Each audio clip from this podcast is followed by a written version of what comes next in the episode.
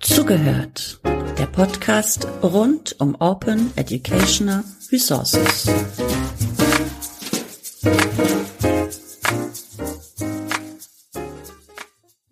Hallo und herzlich willkommen zum Podcast Zugehört Folge 101. Wir sprechen heute über die Gemeinsamkeiten und Unterschiede zwischen digitaler und offener Bildung. Und zwar anhand des Beispiels der Open Education and Software Association, kurz OESA. Der Verein strebt die ähm, Entwicklung freier Software an, die Gestaltung offener Lehr- und Lernprozesse und eine globale und interdisziplinäre Vernetzung für mehr Bildungsgerechtigkeit, Teilhabe und Transparenz. So steht es auf dessen Startseite. Und zu Gast ist heute Celestine Klein-Esper. Celestine ist erste Vorsitzende des gemeinnützigen Vereins OESA und äh, möchte dessen Aufgaben und Zielsetzungen kommunizieren. Hallo Celestine. Hallo Susanne, danke für die Einladung. Bevor wir jetzt ähm, über OESA und äh, die Gemeinsamkeiten und Unterschiede von digitaler und offener Bildung sprechen, würde ich dich ganz gerne bitten, dich einmal kurz selbst vorzustellen. Gern. Ich bin Erziehungs- und Bildungswissenschaftlerin mit Schwerpunkten auf digitaler und offener Bildung und gebürtige Hamburgerin. 2020 war ich aber auch mal eine Zeit lang in Frankfurt bei OER Info und habe da noch an der OER Worldmap rumgebastelt und war für den Blog tätig. Äh, den einen oder anderen Beitrag auf OER Info im Blog habe ich tatsächlich von dir gesehen. Wir haben uns ja verpasst bei OER Info und haben uns haben uns erst wieder gesehen ähm, im Rahmen des Bündnis Freie Bildung, wo äh, du stellvertretend für OESA und ich stellvertretend für OER Info Mitglied sind. Ähm, jetzt noch eine äh, obligatorische Frage vorweg. Wie bist du persönlich zum Thema Open Education gekommen? Da sind so zwei Sachen zusammengefallen tatsächlich. Zum einen war ich während meines Studiums als Coach an einer Brennpunktschule tätig. Da haben wir ähm, innerhalb eines Teams die Kernfächer Mathematik, Deutsch und Englisch unterrichtet, aber auch äh, zur Berufsorientierung, Lernmethoden und so weiter gecoacht.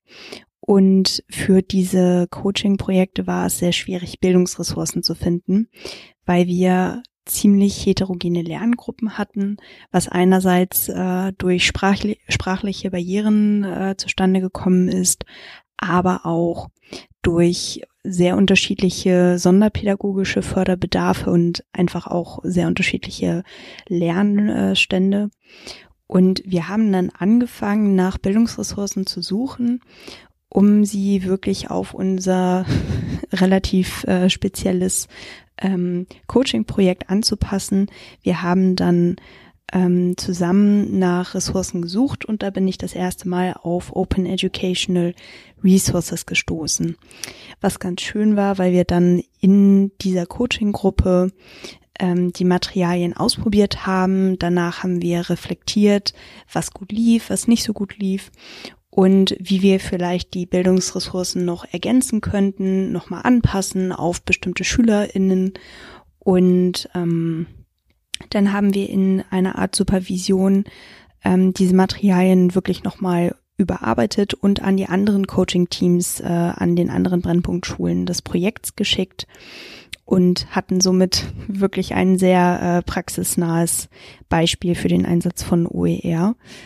Und zeitgleich sind Kommilitoninnen von mir aus dem Softwarebereich sehr aktiv in der Open Source Community gewesen.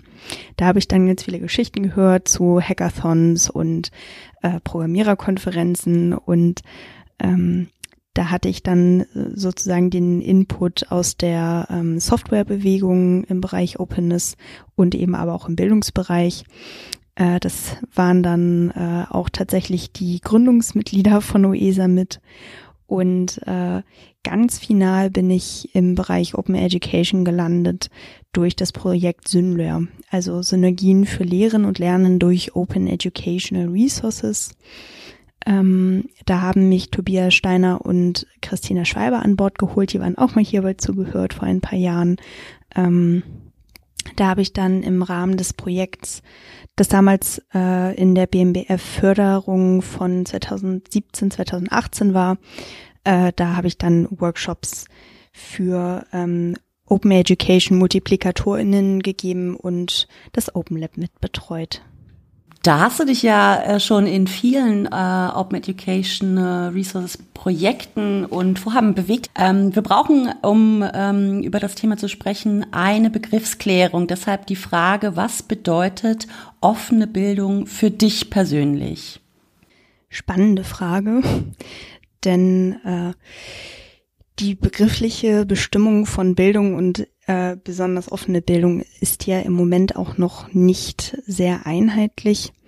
Also ich merke immer wieder, dass es sich so um bestimmte Aspekte dreht, sowas wie, ah, ich sehe, äh, hier hat ein äh, Video ein ähm, Arbeitsblatt eine Creative Commons Lizenz, dann ist das bestimmt äh, eine offene Bildungsressource.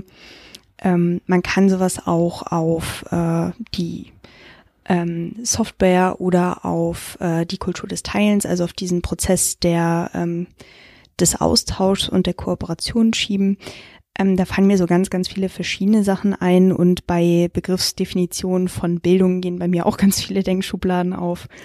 Ähm, am passendsten schönsten, rundesten finde ich tatsächlich die Definition von offener Bildung von der Open Knowledge Foundation. Die haben auf der Website eine Definition stehen, die sich so in drei Dimensionen gliedert.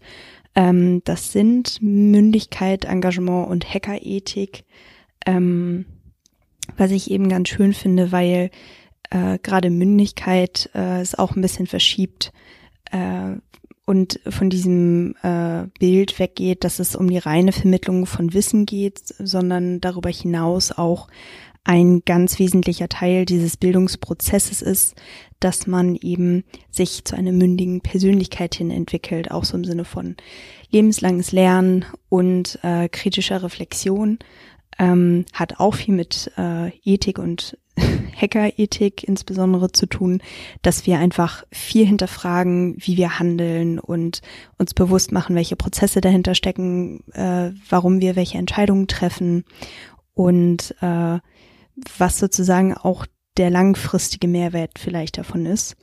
Und der Engagement-Aspekt ist eben, wie ich das auch schon von der Open Source Community eben erzählt hatte, ähm, einfach in Richtung etwas rausnehmen von dem, was äh, eine Community geschaffen hat, aber auch selber wieder was reingeben äh, im Sinne des Gemeinwohls und das eine für alle Prinzip. Also in kurz, für mich persönlich ist äh, offene Bildung auf jeden Fall ein Mindset, also so diese Überzeugung, das grundsätzlich richtig zu machen, langfristig äh, die freie, ähm, den freien Zugang zu Wissen zu ermöglichen. Danke ähm, für das Aufmachen des äh, dieses doch recht komplexen Themas. Lass uns zur Open Education and Software Association kommen. Wofür steht OESA? Was sind eure Zielsetzungen? Unser Ziel ist es ganz klar, Openness als Standard zu etablieren in der Bildungspraxis. Also zum einen äh, geht es uns sehr stark darum, OER zu fördern und äh, diesen Bereich auszubauen, aber eben nicht nur OER, sondern darüber hinaus auch die Infrastruktur und die Software, die dahinter steht, mitzudenken. Also nicht nur OER, sondern auch äh, Open Educational Practices, kurz OEP, und äh, damit verbunden eben auch die verstärkte Nutzung von FLOSS, also freier, libre und Open Source Software und wir wollen wirklich diese Schnittstelle von Bildung und Software einfach stärker etablieren und ähm, stärker zusammendenken. Nicht nur in formalen Bildungskontexten wie jetzt Schule, Hochschule, sondern auch darüber hinaus einfach in sehr vielfältigen äh, nonformalen äh, und informellen Bildungskontexten. Und das idealerweise immer als so sehr ganzheitlichen ähm, äh, Ansatz also viele verschiedene Rahmenbedingungen als Gelingensbedingungen auch mit einzubeziehen und damit den individuellen Anforderungen ähm, eines Bildungsprojekts äh, gerecht zu werden. Du sagst, es geht euch nicht ausschließlich um Schule und Hochschule. Ähm, welche Zielgruppen adressiert ihr? Oder besser andersrum herum gefragt, wer kommt auf euch zu und mit welchen Vorhaben allgemein? Also natürlich kommen grundsätzlich auch Schulen und Hochschulen auf uns zu mit äh, Anliegen in Bezug auf offene Bildung. Aber wir haben zum Beispiel auch aus äh, mit außerschulischen Institutionen zusammengearbeitet, wie zum Beispiel der öffentlichen Bücherhalle hier in Hamburg und äh, auch zivilgesellschaftlichen Organisationen, also Vereinen oder Stiftungen. Und äh, grundsätzlich umfassen die Vorhaben etwas im Bereich der Weiterentwicklung von Offenheitskompetenzen oder ähm, eine Beratung zum Einsatz von OER, ähm, der Konzeption von äh, bestimmten Lehr-Lernmaterialien oder auch der Implementierung von Offenheitsstrategien. Hast du für die einzelnen Akteurinnen äh, konkretere Vorhaben, um das Ganze etwas greifbarer und verständlicher zu machen? Natürlich, ich äh, kann auch gerne einfach mal ein Beispiel geben. Ähm, wir haben zum Beispiel im Bereich Hochschule für das erste digitale Semester ähm, äh, aufgrund von Covid-19 äh, ein Konzept entwickelt, wie die bestehenden Tools, die die Hochschule an die Hand äh, gegeben hat, äh, genutzt werden können. Also wir haben uns quasi angeschaut, ähm, welche Tools, ähm, welche Software äh, zur Verfügung steht und dann haben wir uns das einmal komplett angeschaut. Äh, wie können wir das didaktisch-pädagogisch nutzen? Welche technischen Möglichkeiten bietet das? Ähm, und wie ist überhaupt so die Ausgangslage, damit zu arbeiten?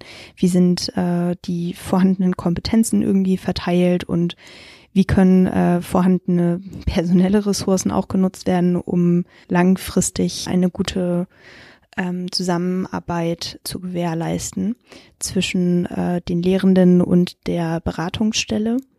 Und wir haben dann didaktische Szenarien kreiert und äh, Workflows entwickelt. Also zum Beispiel ähm, lagen äh, im digitalen Semester vor allem PowerPoint-Skripte vor.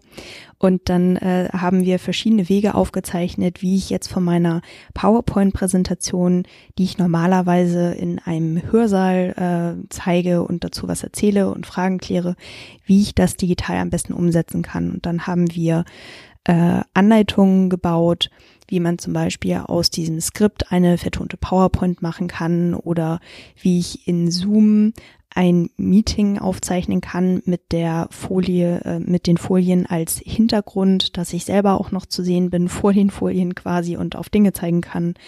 Oder wenn ich komplett von PowerPoint weg will, welche Open Source Tools gibt es dafür? Wie kann man äh, bestimmte Tools nutzen?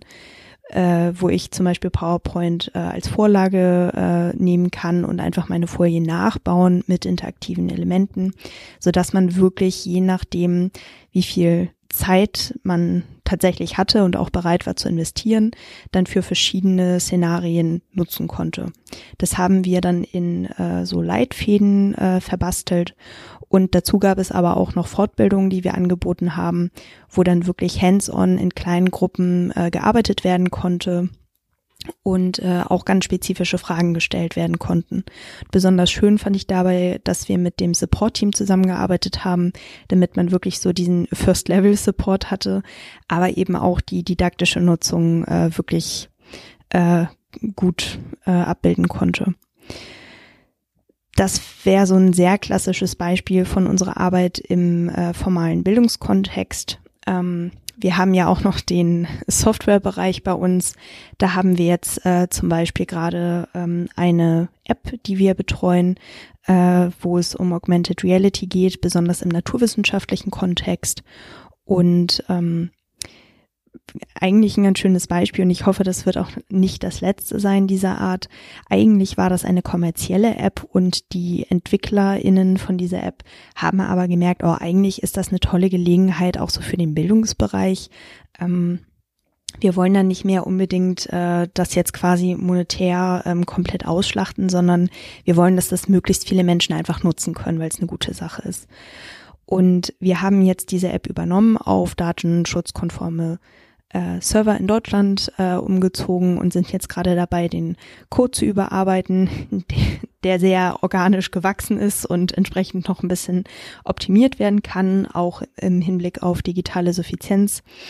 Und äh, werden den Code dann auf Codeberg äh, zugänglich machen, ein paar neue Features entwickeln und Use Cases für den Bildungsbereich entwickeln, ähm, damit die App dann auch langfristig bei uns betreut werden kann und äh, genau.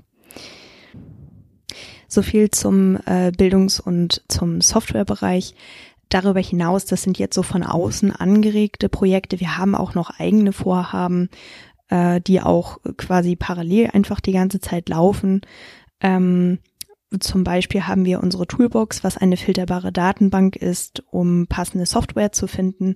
Das funktioniert ohne Anmeldung, es wird nichts getrackt ähm, und man kann einfach diese Tabelle ergänzen und äh, das wird dann von uns äh, kuratiert und die äh, weiteren ähm, Tabellenkategorien dann von uns ergänzt. Also es ist quasi auch ein Community-Projekt, was einfach fortlaufend weiterentwickelt wird.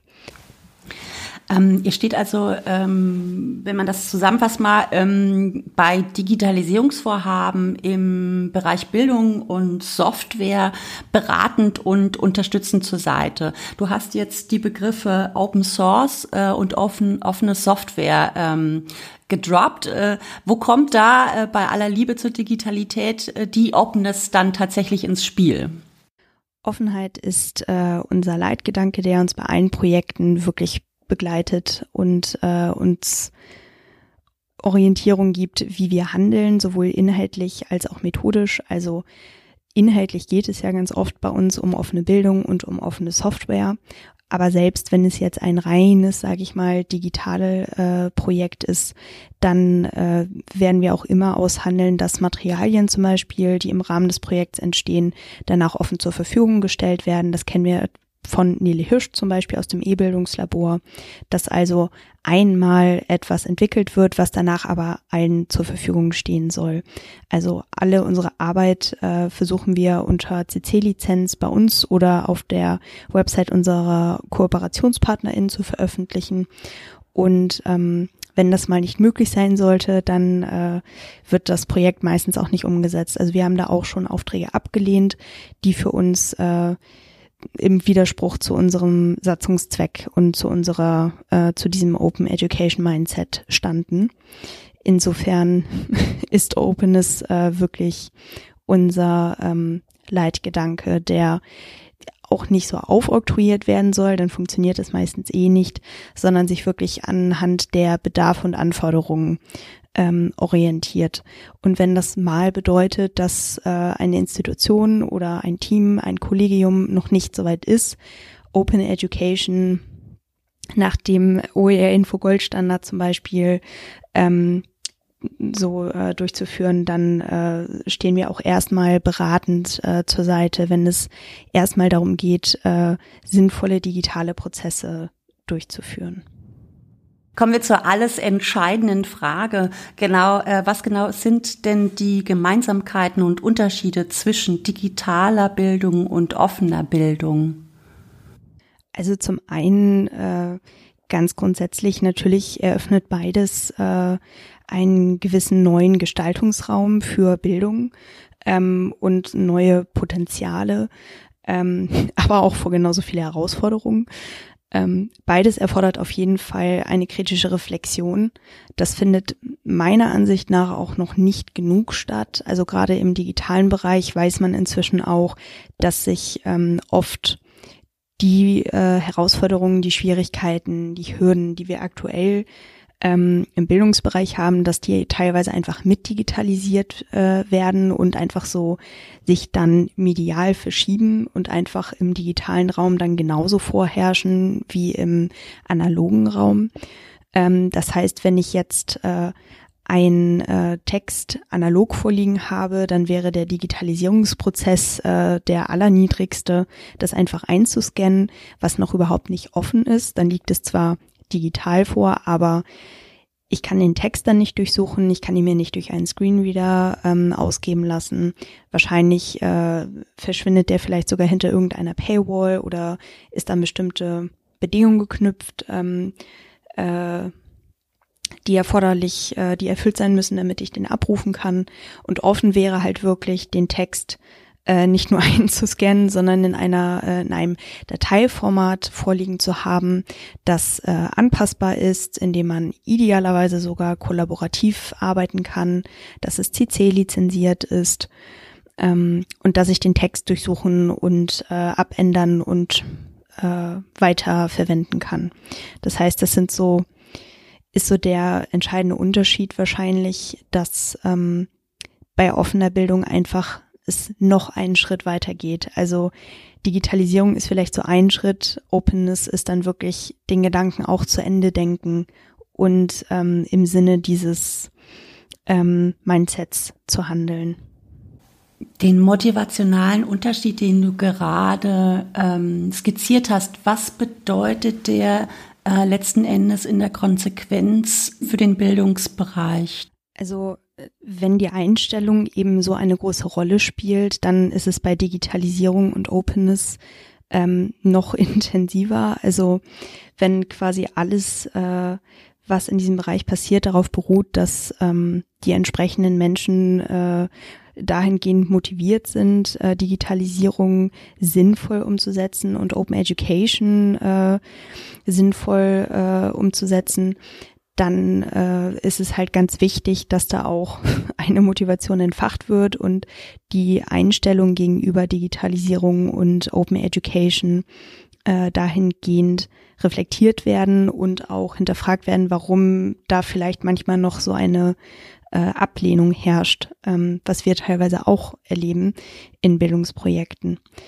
Und äh, wenn diese Hürden und äh, Schwierigkeiten einfach mit digitalisiert werden, können sie sich teilweise eben auch verschärfen. Also gerade weil es natürlich nochmal voraussetzungsreicher ist, ähm, Dinge digital Hand zu haben äh, oder offen Hand zu haben, das ist nochmal ein ganz neues Skillset, mit dem man umgehen muss. Und entsprechend spielen digitale Kompetenzen und Offenheitskompetenzen eine noch dringendere, ähm, relevantere Rolle.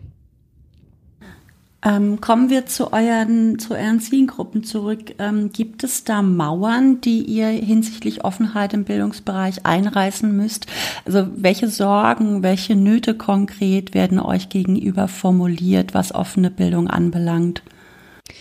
Tatsächlich äh, sind die größten Sorgen meistens im Bereich von Daten äh, und Recht. Also im Sinne der Creative Commons Lizenzen gibt es ganz viele Fragen und Sorgen, dass man aus Versehen mal die falsche Lizenz benutzt oder ähm, dann lieber die ähm, engere Lizenz benutzt als die zu offene, weil weiter öffnen äh, geht natürlich irgendwie im Nachhinein vielleicht nochmal, äh, wenn ich Urheberin bin. Aber wenn es erstmal geöffnet ist, dann ist da noch so ein ziemliches, äh, ein ziemliches Hemmnis und ein sich nicht genug trauen. Und in Bezug auf Daten gibt es auch ganz oft Fragen. Also äh, nicht nur zum Schutz des geistigen Eigentums und wie das dann auch rechtlich ist mit ich bin Lehrkraft und habe das im Rahmen meiner Arbeitszeit erstellt.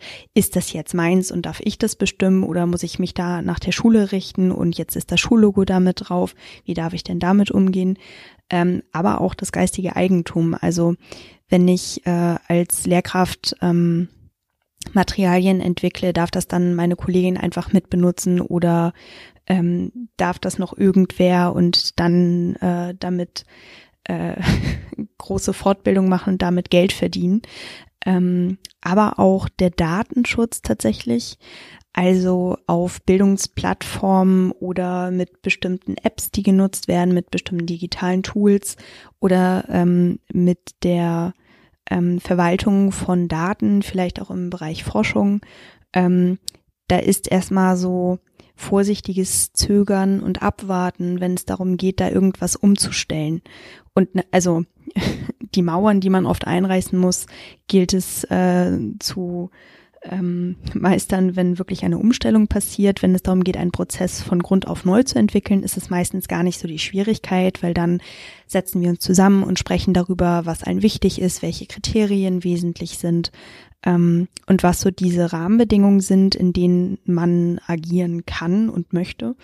Aber wenn es um eine Umstellung bestehender Prozesse geht, dann ist es oft ganz, ganz schwierig, ähm, da wirklich äh, zu überzeugen, äh, möglichst offen äh, zu agieren.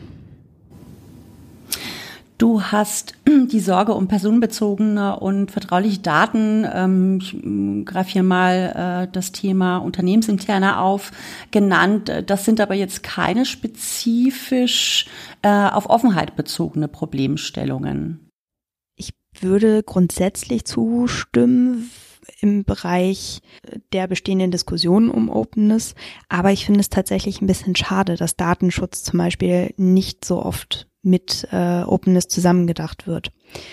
Ich, ich frage mich einfach, warum, weil das wirklich eine der am häufigsten gestellten Fragen bei uns ist. Und damit zeigt es ja, dass es eine ganz wesentliche Gelingensbedingung darstellt ähm, und eine große Sorge. Und gerade im Bereich Openness, äh, wenn es eben nicht nur um OER geht, sondern auch um OEP, bewegen wir uns im Bereich von äh, Open Source und digitaler Souveränität. Und da ist es natürlich, äh, kriegen wir ganz oft diese zwei berühmten Sätze, never change a running system oder ähm, dieses, es muss halt funktionieren, ähm, zurückgespiegelt. Äh, ähm, was auch, also Fairpoint zu, es muss halt funktionieren, denn natürlich muss eine Lösung immer äh, sich an den Bedarfen und Anforderungen einer Institution, einer Person, eines Teams orientieren. Aber es soll natürlich auch nicht so sein, dass Innovation gehemmt wird. Und wenn Datenschutz eben eine große, wichtige Frage ist, die dazu führt, ob ich jetzt ein Tool benutze oder nicht, und dann nimmt man lieber das, was alle nutzen, weil dann muss es ja irgendwie okay sein, ist, glaube ich, äh, in Zeiten von großen ähm, IT-Konzernen äh, eine sehr wichtige, ein sehr wichtiger Aspekt, den man da auf jeden Fall mitdenken sollte.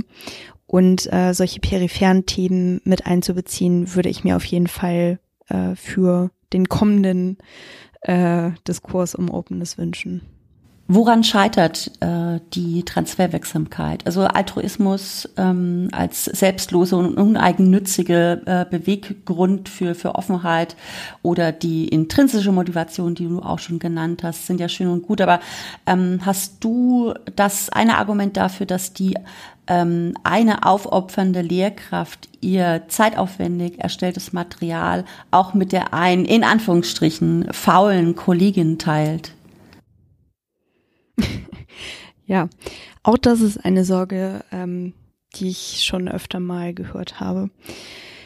Meistens erledigt sich ähm, diese Frage damit, wenn ich dann die äh, Person, die aufopfernd ganz tolles Material erstellt hat, äh, frage, warum denn der Lehrberuf ergriffen wurde.